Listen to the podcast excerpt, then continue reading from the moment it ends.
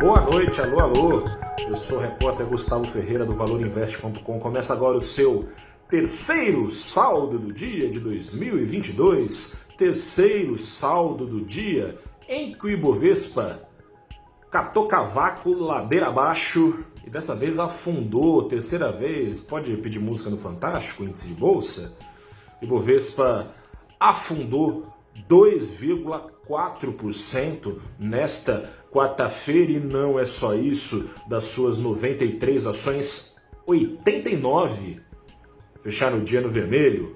E não é só isso. Impressiona que 46 ações, nada menos que 46 ações tiveram quedas de mais de 4%. Isso não acontece todo dia, é coisa pra caramba. O pano de fundo geral deste climão no mercado, a bem da verdade, não mudou muito. Desde segunda-feira é o mesmo e, aliás, deve continuar sendo este pano de fundo até o fim do ano, então se segure aí na cadeira. Em primeiro lugar, crescentes as expectativas de alta de juros lá nos Estados Unidos. Em segundo lugar, a economia brasileira segue tão confiável quanto Pinóquio. Em terceiro lugar, a pandemia maldita não acabou. Começando pelo começo, hoje saiu ata da última reunião sobre juros do Banco Central Americano, o Federal Reserve, o Fed. Foi reforçado que já em março, quando tiver sido enxugado uh, o total de dinheiro injetado no mercado pelo Fed, já em março, findo o chamado tapering, ou seja, a retirada dessa uh, dinheirama, vai parar de pingar dinheiro e vai começar a subir juros também, é o que parece. Seria a primeira de três altas praticadas até o fim desse ano, do 0 a 1%, ou seja, não basta a fonte secar ao ano em um trilhão de dólares despejado nos mercados.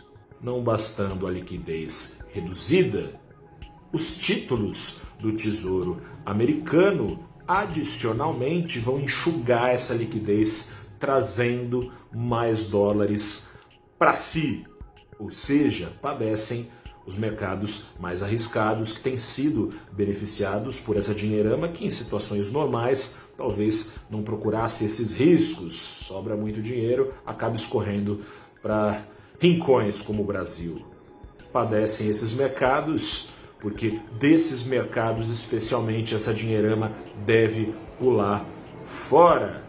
Segundo lugar, falando aqui do Pinóquio, né, a economia pouco confiável, segue a incerteza eleitoral, a gente não sabe o que vai ser das eleições e tem a incerteza corrente, segue em aberto o que é que o governo e candidato, então, o presidente Jair Bolsonaro, candidato à reeleição, vai fazer para arrumar a confusão que foi arrumar com quase todos os servidores federais, exceto os policiais. Esses, se nada mudar, terão reajustes.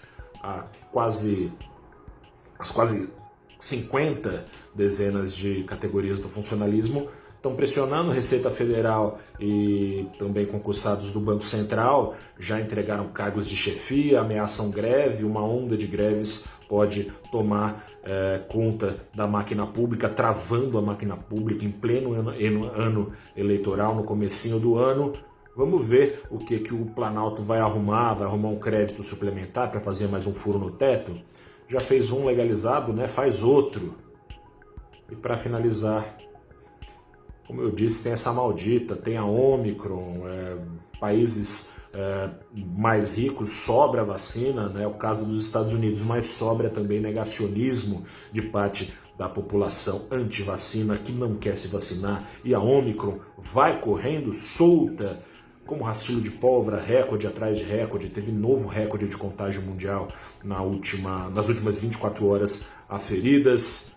Tem nova variante identificada na França, acessa aí no valorinvest.com para saber que variante é essa. No meio disso tudo, não só o Ibovespa afundou, como afundou 2,4% na semana, já afundou quase 3%, é, mais de 3%, 3,64%. O dólar, o dólar subiu mais meio por cento, acumula na semana 2,5%, o que confere ao Ibovespa hoje queda de 2,9% e na semana em dólares queda de mais de 6%, enquanto recordes eram batidos na Europa. Hoje teve recorde de novo e só não teve recorde lá uh, no Dow Jones por causa desse aviso do Banco Central, estava subindo, acabou devolvendo ganhos e afundando na casa de 1%. Eu sou Gustavo Ferreira, repórter do ValorInvest.com, fico por aqui. Espero que no quarto saldo do dia te traga boas notícias. Por enquanto, é isso que temos. Grande abraço,